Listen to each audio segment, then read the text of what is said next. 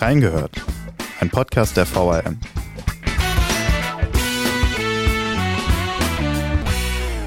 Eine zu steile Rampe für den Rollstuhl, brüchiges Kopfsteinpflaster in der Altstadt oder der fehlende barrierefreie Zugang des Mittelbahnsteigs am Kasteller Bahnhof. Für mobilitätseingeschränkte Menschen kann Wiesbaden an manchen Stellen echt die Hölle sein.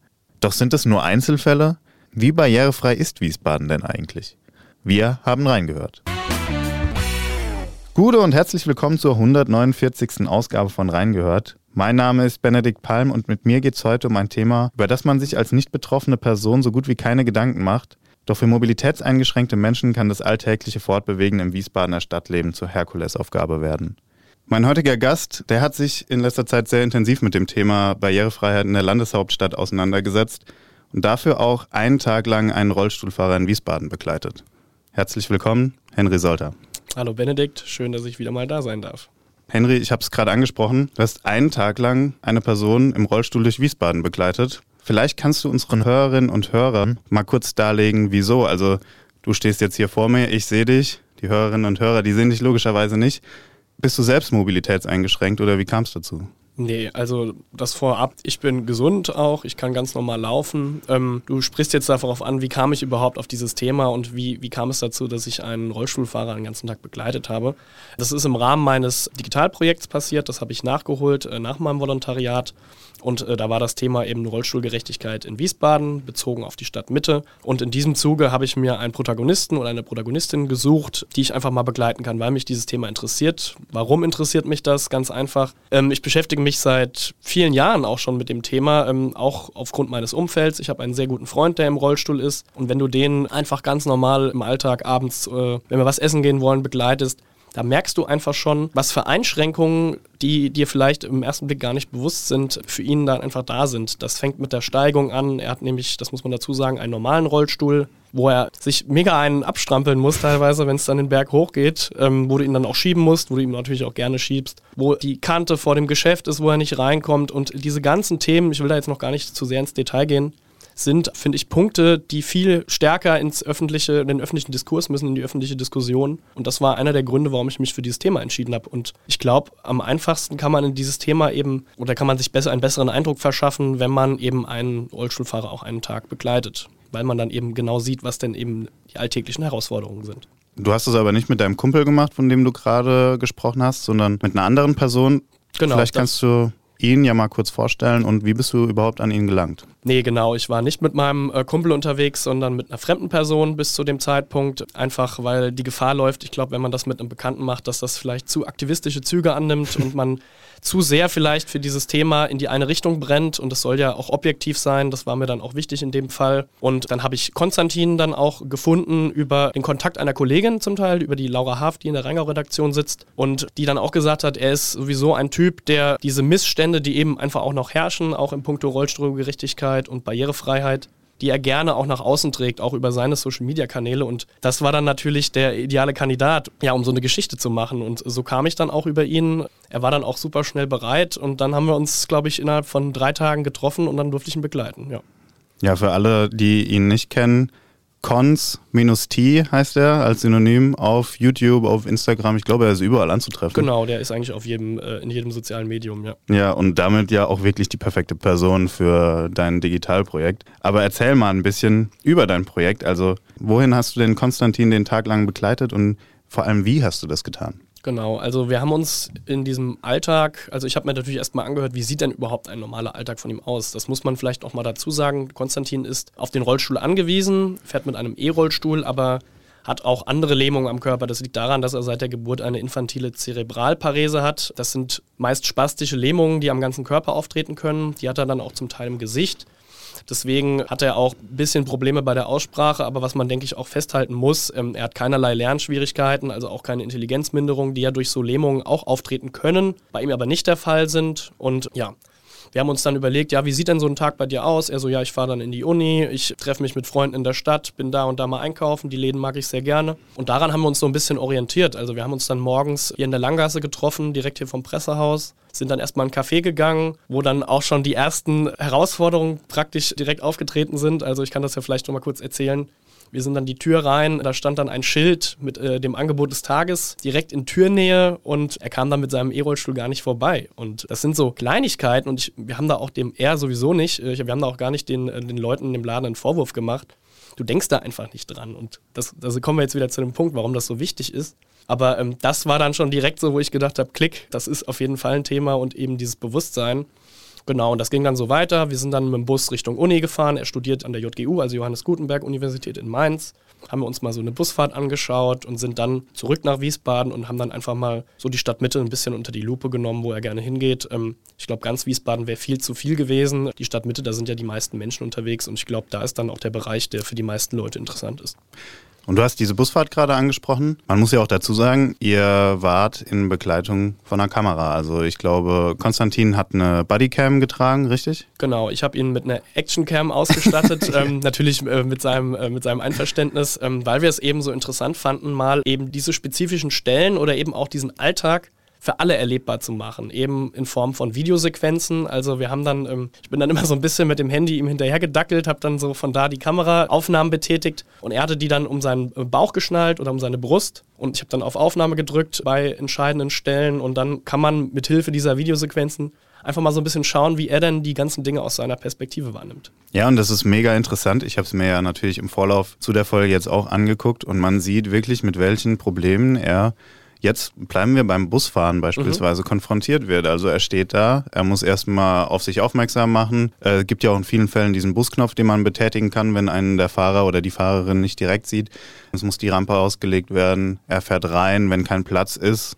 Ist entweder kein Platz, es macht niemand Platz, oder ihm wird Platz gemacht und er kann sich an eine bestimmte Stelle im Bus stellen. Aber es ist natürlich trotzdem immer wieder mit ja, Hürden verbunden. Ja, ist genau wie du sagst. Also wir haben dann in dem Fall am Platz der Deutschen Einheit gestanden, weil da auch die Linie 6 kommt. Das ist ja die Linie, die zwischen Mainz und Wiesbaden eben verkehrt, wenn er dann zur Uni fährt. Und das war dann eben natürlich auch ganz nah an seinem Alltag. In dem Fall war es so, wir haben da zusammen gestanden und dann kam der Bus. Er winkt dann auch in den meisten Fällen, sodass der Fahrer weiß, okay, da fährt jetzt jemand im, im Rollstuhl mit und ähm, ich muss mich darauf einstellen. In dem Fall war es jetzt so, dass der Bus nicht so extrem überfüllt war. Wir wissen alle hier in Wiesbaden ist aktuell der Samstagsfahrplan.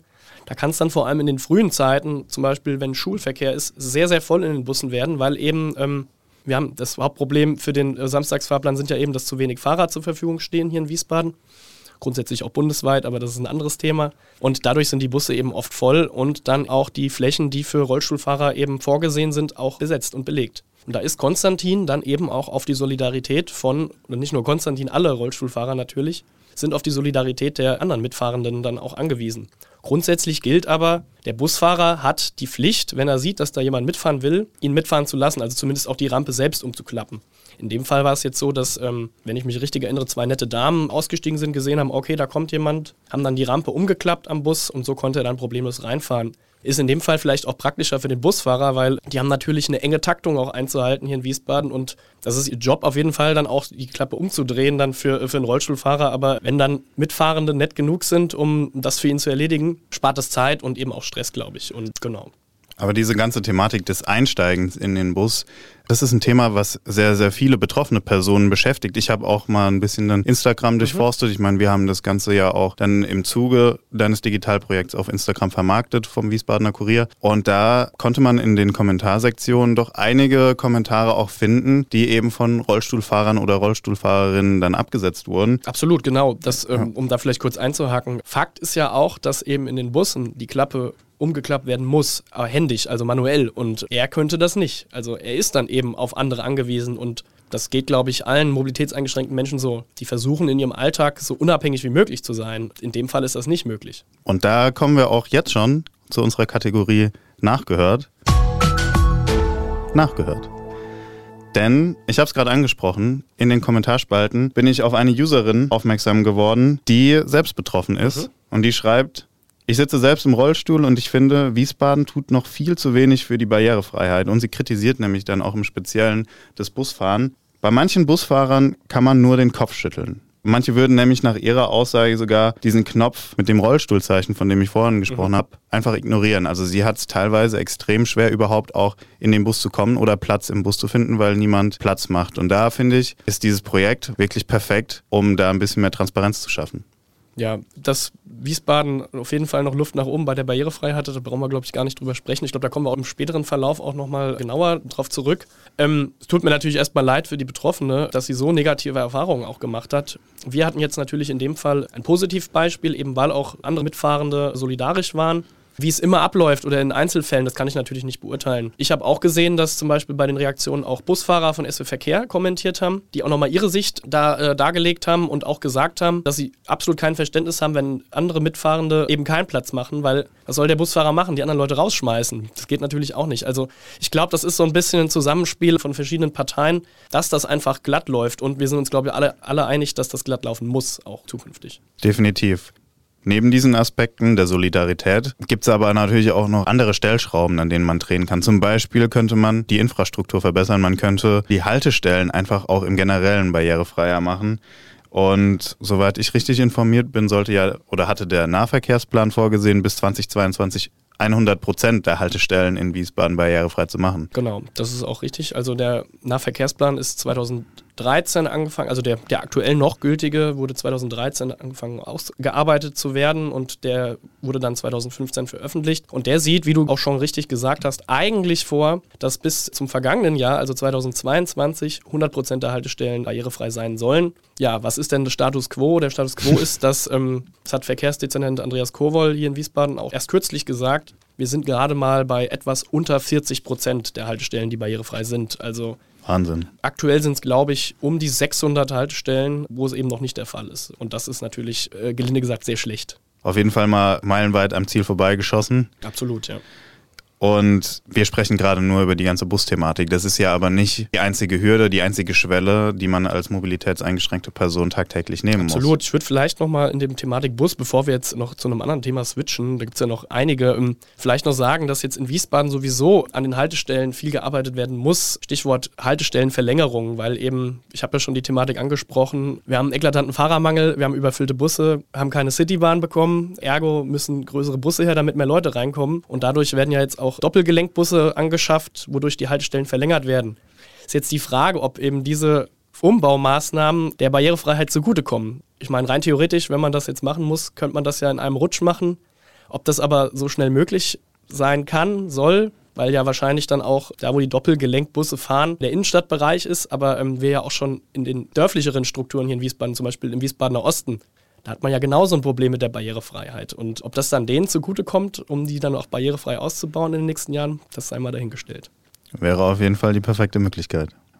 Aber kommen wir jetzt mal noch zu anderen Schwellen, wie ich es gerade gesagt habe. Du hast ja in deinem Digitalprojekt sehr, sehr viele Punkte auch beleuchtet. Also hast ihn ja wirklich den ganzen Tag begleitet und da seid ihr natürlich dann auch in die Innenstadt gekommen, die mit Kopfsteinpflaster gepflastert ist, wo es aber auch noch andere Barrieren gibt. Vielleicht kannst du da noch mal drauf eingehen. Also natürlich ist nicht der gesamte Innenstadtbereich gepflastert. Da geht es vor allem um den Bereich, um den Schlossplatz, um das Rathaus. Ähm, grundsätzlich kann man sagen, ich glaube, das Kopfsteinpflaster so der unbeliebteste Untergrund für Rollstuhlfahrer ist, weil du eben jeden Stein spürst. Also das sagen mir da zumindest immer mal wieder Betroffene. Und in Wiesbaden ist es so, es gibt sehr gute Stellen in der Innenstadt. Zum Beispiel direkt am Landtag, also direkt neben dem Kopfsteinpflaster, sind das äh, so Art Platten, die da nebeneinander sind. Das ist super zum Fahren für die, weil du einfach keine Erschütterung spürst und du einfach auch mit den Reifen da super langkommst. Aber die Pflasterstein-Problematik ist auf jeden Fall gegeben. Wir sind ja auch dann durch die Ellenbogengasse dann nebendran, wo dann auch Geschäfte sind, Gastronomie. Ähm, da überlegt sich ein Rollstuhlfahrer zweimal, ob er da lang geht, weil eben da auch das Kopfsteinpflaster brüchig ist zum Beispiel. Und äh, Konstantin zum Beispiel hat ja mit seinem E-Rollstuhl, die sind ja auch breiter, die haben auch dickere Reifen. Da ist das nicht ganz so schlimm wie jetzt für einen normalen Rollstuhl, denn da sind die Reifen dünner und da spürt man das noch viel deutlicher. Genau. Also Kopfsteinpflaster auf jeden Fall eine große Thematik, was auch hier in Wiesbaden, ähm, da kann jetzt zum Beispiel auch die Stadt gar nichts dafür, das ist die Topografie ganz einfach. Also ich meine, jeder, der sich in Wiesbaden auskennt, weiß, die Innenstadt, die Stadtmitte liegt in so einer Art Senke und geht dann quasi nach nur wenigen Metern in alle Himmelsrichtungen eigentlich nach oben. Also die Steigung geht hoch. Bestes Beispiel, du bist auf dem Schlossplatz und willst hoch Richtung Michelsberg. Das sind ja schon Unterschiede von 20 Höhenmetern zum Teil. Und klar, mit dem E-Rollstuhl kommst du da relativ gut hoch, aber das andere oder die im normalen Rollstuhl sind, die machen das mit eigener Körperkraft. Und Krass. Das, ist, das ist heftig. Und ist jetzt nicht nur Richtung Michelsberg, sondern auch auf die andere Seite, wenn du irgendwie Richtung Bierstadt willst, da geht es ja auch super nach oben, Frankfurter Straße zum Beispiel diese Topografie, dieses Gefälle, das ist so unterschätzt und das ist so anstrengend auch für normale Rollstuhlfahrer und ganz, ganz schwierig zu bewältigen. Anderes Thema, ich habe es eingangs auch kurz erwähnt, ähm, die einfachsten Kanten oder Bordsteine, das sind Sachen, da läufst du und ich laufen da vorbei und machen uns da keinen Kopf drum, wenn da zum Beispiel der eine Laden eine kleine Kante vorhat. Leute wie Konstantin in so einem Rollstuhl kommen da nicht rein. Er hat das auch, finde ich, ganz bemerkenswert betont. Er macht keinem Einzelhändler oder Geschäft irgendeinen Vorwurf, dass da eben diese kleine Treppenstufe ist. Einfach mit der Begründung vor 20, 30 Jahren, so traurig es ist, hat sich da kein Mensch Gedanken drum gemacht. Da hat, mhm. man sein, hat man die Sachen gebaut oder ist da vielleicht schon als Geschäft eingezogen, war froh, dass man vielleicht diesen Laden hat, aber hat dann keinen Gedanken daran verschwendet, dass eben nicht alle Leute da reinkommen können. Gleiche mit der Breite der Türen. Das ist auch ein Riesending. Und er hat dann schon gesagt, er macht da keinem einen Vorwurf, würde sich aber natürlich freuen, wenn sich da was bessert. Weiß aber auch, Rollstuhlrampen oder die Verbreitung der Türen gehen natürlich ins Geld. Und vor allem jetzt hier die Geschäfte in der Innenstadt, das muss ich glaube ich keinem näher erzählen, haben natürlich nach den Corona-Jahren auch äh, oder müssen teilweise um jeden Euro kämpfen. Und da sind dann so Maßnahmen natürlich auch ja, schwierig zu investieren oder schwierig zu gewährleisten. Und ähm, da würde ich mir zum Beispiel wünschen, dass da viel mehr Förderung kommt. Ja. Also die Stadt verleiht, glaube ich, ein Zertifikat. Wir machen mit. Was kommt damit oder ist es nur dieses Zertifikat, genau, es ist das man so bekommt? das Zertifikat, was dann natürlich schön ist für Betroffene, dass sie sich eben orientieren können, wo sie hingehen können. Aber es ist noch ein sehr weiter Weg und ich glaube, dass das zu wenig ist. Ja, und Henry, wir haben jetzt über die Busthematik gesprochen, wir haben über den Alltag als mobilitätseingeschränkte Person in der Innenstadt gesprochen, aber du hast Konstantin ja wirklich den ganzen Tag begleitet. Du bist mit ihm noch an andere Stellen gegangen. Und wohin genau, liebe Hörerinnen und Hörer, das könnt ihr bei VRM Stories sehr gut nachverfolgen. Dort findet ihr eine multimediale Aufarbeitung des Projekts anhand von beispielsweise Videos oder aktiven Karten. Und den Link dazu, den habe ich euch in die Shownotes gepackt. Da könnt ihr alles nochmal nachvollziehen. Würde mich natürlich sehr freuen. Henry, bevor ich dich jetzt frage, wie denn dein Urteil zur Barrierefreiheit in Wiesbaden ausfällt, du hast jetzt an einigen Stellen schon ein bisschen anklingen lassen, hast gesagt, was ganz gut läuft, aber auch was auf jeden Fall mhm. bisher noch Ausbaupotenzial mit sich bringt. Vorher möchte ich aber gerne mal noch auf ein Aufregerthema eingehen. Und ich habe es vorhin im Teaser auch schon angeschnitten. Es geht um den Bahnhof in Kastel, genauer um den Mittelbahnsteig des Bahnhofs, von dem aus die Züge in Richtung Frankfurt fahren. Ja. Für all diejenigen, die nicht wissen, wovon ich rede, Henry, vielleicht kannst du das ja mal kurz erläutern. Ja, ich versuche es äh, möglichst kurz und knapp zu machen. Also im Frühjahr 2022 gab es eine ganz große Verkündung äh, von der MV, von der Stadt Wiesbaden, von der Deutschen Bahn. Vielleicht unterschlage ich jetzt jemanden, aber das sei jetzt mal dahingestellt. Ähm, da ging es nämlich darum, den Kasteller Bahnhof zu modernisieren. Und im Zuge dieser Modernisierung sollte eben auch Barrierefreiheit hergestellt werden an dem Bahnhof. Denn das ist, denke ich, das größte Problem aktuell. Du hast schon angesprochen, der Mittelbahnsteig ist aktuell für mobilitätseingeschränkte Menschen, sei es jetzt Rollstuhlfahrer, aber auch Leute mit Kinderwagen, aber auch schon mit Fahrrädern oder mit Rollator, eigentlich kaum zu erreichen, weil er nur über Treppen erreichbar ist und die sind super steil und nicht zu überwinden. Und eben gegen diesen Missstand sollte der Bahnhof schon im letzten Jahr, also 2022, barrierefrei gemacht werden, mit Hilfe von Aufzügen, die dann eben, äh, einer fährt dann vom Gleis 1 runter, man kann dann die, durch die Unterführung rübergehen und dann mit dem anderen hochfahren. Ja, Problematik ist, die Arbeiten, die von der Deutschen Bahn, beziehungsweise auch von der Deutschen Bahn, äh, Station and Service ja, heißen die, ah. genau, ähm, die da durchgeführt werden, wurden nicht fertig in 2022. Und wir haben dann gefragt, wann ist es denn soweit? Denn aktuell ist es so, dass eben diese mobilitätseingeschränkten Menschen, wenn die von Kastell nach Frankfurt fahren wollen, von Gleis 1, müssen die, das muss man sich mal vorstellen, aktuell nach Wiesbaden mit der S-Bahn fahren, dort in der S-Bahn sitzen bleiben, um dann in die andere Richtung nach Frankfurt zu fahren, was wahrscheinlich ein Zeitfenster von plus über einer halben Stunde ist und absolut nicht tragbar ist. Ja, äh, lange Rede, kurzer Sinn. Dann haben wir gefragt, wann können denn die Arbeiten der Barrierefreiheit denn fortgesetzt werden? Der aktuelle Stand ist 2026. Ja, krass. Wirklich Wahnsinn. Und das bedeutet noch bis 2026 so ein erheblicher Umstand für alle betroffenen Personen. Du hast es angesprochen, man hat eigentlich zwei Möglichkeiten. Entweder fährt man in die entgegengesetzte Richtung nochmal nach Wiesbaden, um dann in den Zug nach Frankfurt zu steigen, oder man fragt halt vor Ort nach Hilfe. Und da habe ich auch eine kleine Anekdote, die ich erzählen kann, weil mhm. es mhm. ist noch gar nicht so lange her, da stand ich an genau dem, diesem Mittelbahnsteig in Castell, wollte nach Frankfurt fahren, schaue die Treppen runter und sehe halt eine alte Dame, die im Rollstuhl sitzt, die auf keinen Fall mhm. imstande war, diese Treppen hochzukommen. Sie war noch in Begleitung, aber auch selbst ihre Begleitung hatte Schwierigkeiten, ja, den Rollstuhl da hochzubekommen. Also es ist kein Szenario, in dem das einfach so mühelos funktioniert. Ähm, ich habe natürlich geholfen. Die Frau konnte dann vom Mittelbahnsteig aus dann in den Zug.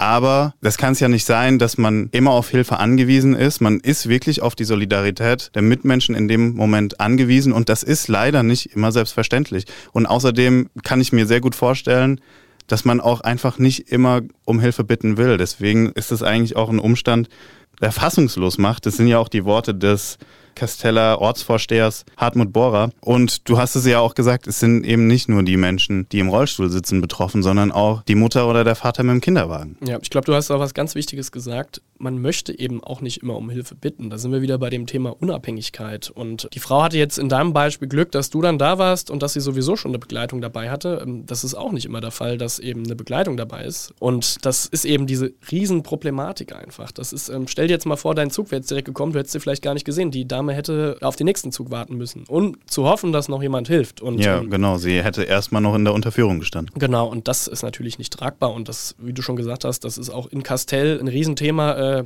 der Ortsvorsteher Hartmut Bohrer ist schon seit Jahren an diesem Thema dran, genauso wie ganz Castell. Es beschäftigt die schon ewig. Und ja, wie ich schon gesagt habe, bis 2026 sollen die Arbeiten kommen. Da vielleicht mal den Hintergrund, warum die Arbeiten erst 2026 weitergehen. Das ist ja eigentlich auch eine sehr bemerkenswerte Geschichte. Die Arbeiten 2022 wurden eben nicht fertig, weil man braucht für Arbeiten, die an den Bahnsteigen kommen, muss man bei der DB Netz, das ist eine Tochtergesellschaft der Deutschen Bahn, die ist mehr oder weniger für den Schienenverkehr zuständig. Und bei denen muss man eine Sperrpause beantragen, damit eben Arbeiten an Gleisen stattfinden können, damit dann keine Gefährdung für den Zugverkehr vorliegt. Alles schön und gut, das macht auch Sinn, alles gut. Aber diese Sperrpausen, die man dann für 2022 beantragt hat, um eben auch diese Schächte für die Aufzüge bohren zu können, die haben nicht ausgereicht, laut der Bahn zumindest. Und deshalb hat sich das verschoben. Dann war dann die Frage, okay, wir brauchen logischerweise eine neue Sperrpause, die sie beantragen müssen.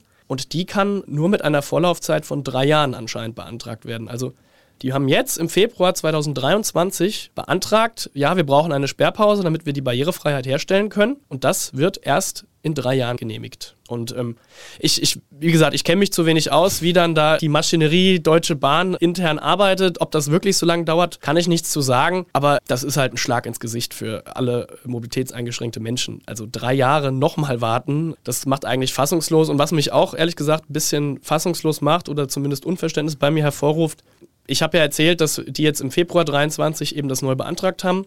Dass sich das aber bis 2026 verschiebt, das war schon im November 2022 absehbar.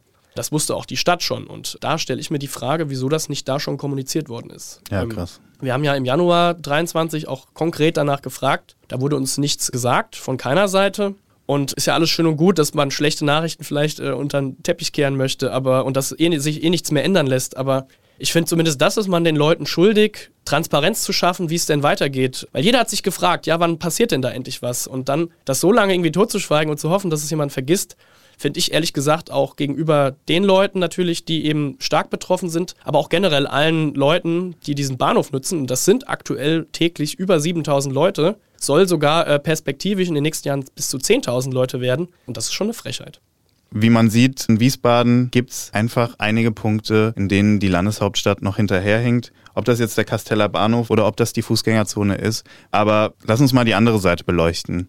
Wo läuft es denn in Wiesbaden aktuell gut? Also klar, das kam jetzt natürlich alles so ein bisschen, so ein ganzer Haufen an negativen Aspekten. Ähm, man muss auf jeden Fall sagen, dass sich da auch schon was getan hat in Wiesbaden. Und sei es zum Beispiel am Bahnhof direkt am ersten Ring, dass man da auch die Fußgängerüberwege barrierefrei gemacht hat, dass man auch die Blindenleitsysteme dort erneuert hat. Das sind alles Punkte, die natürlich auch Richtung Barrierefreiheit gehen und wichtig sind. Was man auch betonen muss, äh, das sind die städtischen Einrichtungen, zum Beispiel das Rathaus oder das Bürgerbüro, verfügen alle über einen Aufzug, die sind alle barrierefrei erreichbar und die Stadt tut da auf jeden Fall was auch. Und ähm, das ist alles gut, alles super. Ähm, es fehlt natürlich trotzdem noch an vielen Ecken und Enden. Was ich aber aber zum Beispiel sehr positiv finde, ich habe im Zuge auch meiner Recherchen dann zu der ganzen großen Geschichte auch mal die Wiesbadener Freizeiteinrichtungen so ein bisschen unter die Lupe genommen, wie barrierefrei die denn sind. Und da muss man wirklich sagen, dass ein Großteil der Wiesbadener Freizeiteinrichtungen auch für mobilitätseingeschränkte Menschen quasi komplett besuchbar sind. Also die können die auch nutzen.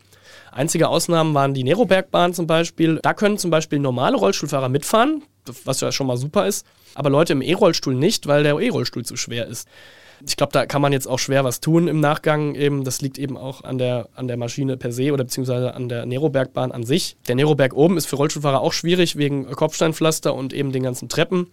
Das andere ist die Fasanerie, die aber, wo auch viel weniger möglich ist, weil eben, ähm, das hängt natürlich an so einem Hang, da sind viel Gefälle und da sind auch noch nicht alle Gehege für einen Rollstuhlfahrer einsehbar.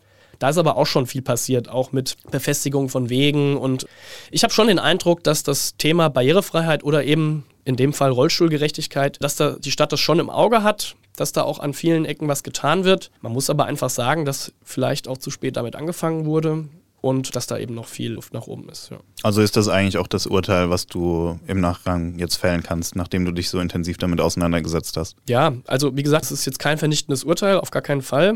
Konstantin hat das ja auch gesagt, dass er das Gefühl hat, dass da schon einiges passiert ist in der Stadt. Aber es geht natürlich immer noch mehr. Und ich glaube, das war auch so ein bisschen das, was bei mir am meisten hängen geblieben ist, dass eben Rollstuhlgerechtigkeit oder Barrierefreiheit eigentlich im Kopf der Stadtbevölkerung eigentlich erst anfängt.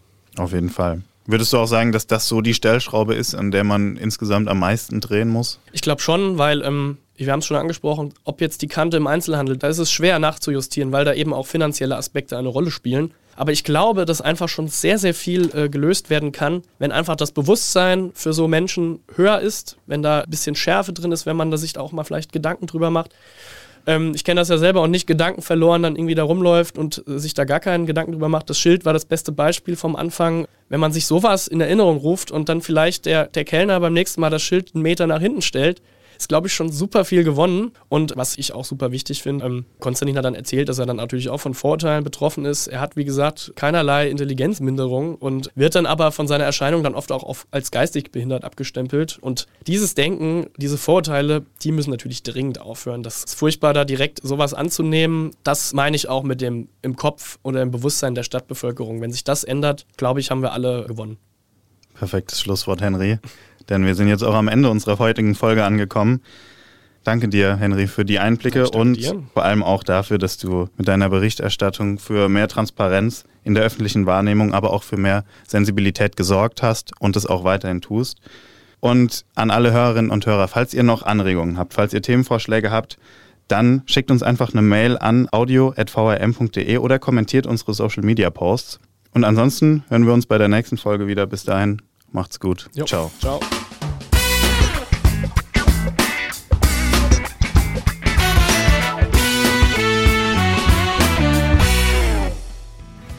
Modern, schnell und übersichtlich. Wir haben für euch unser Newsportal neu gestaltet.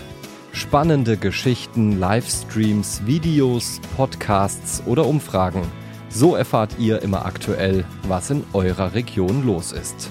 Klickt euch rein unter wiesbadener-kurier.de.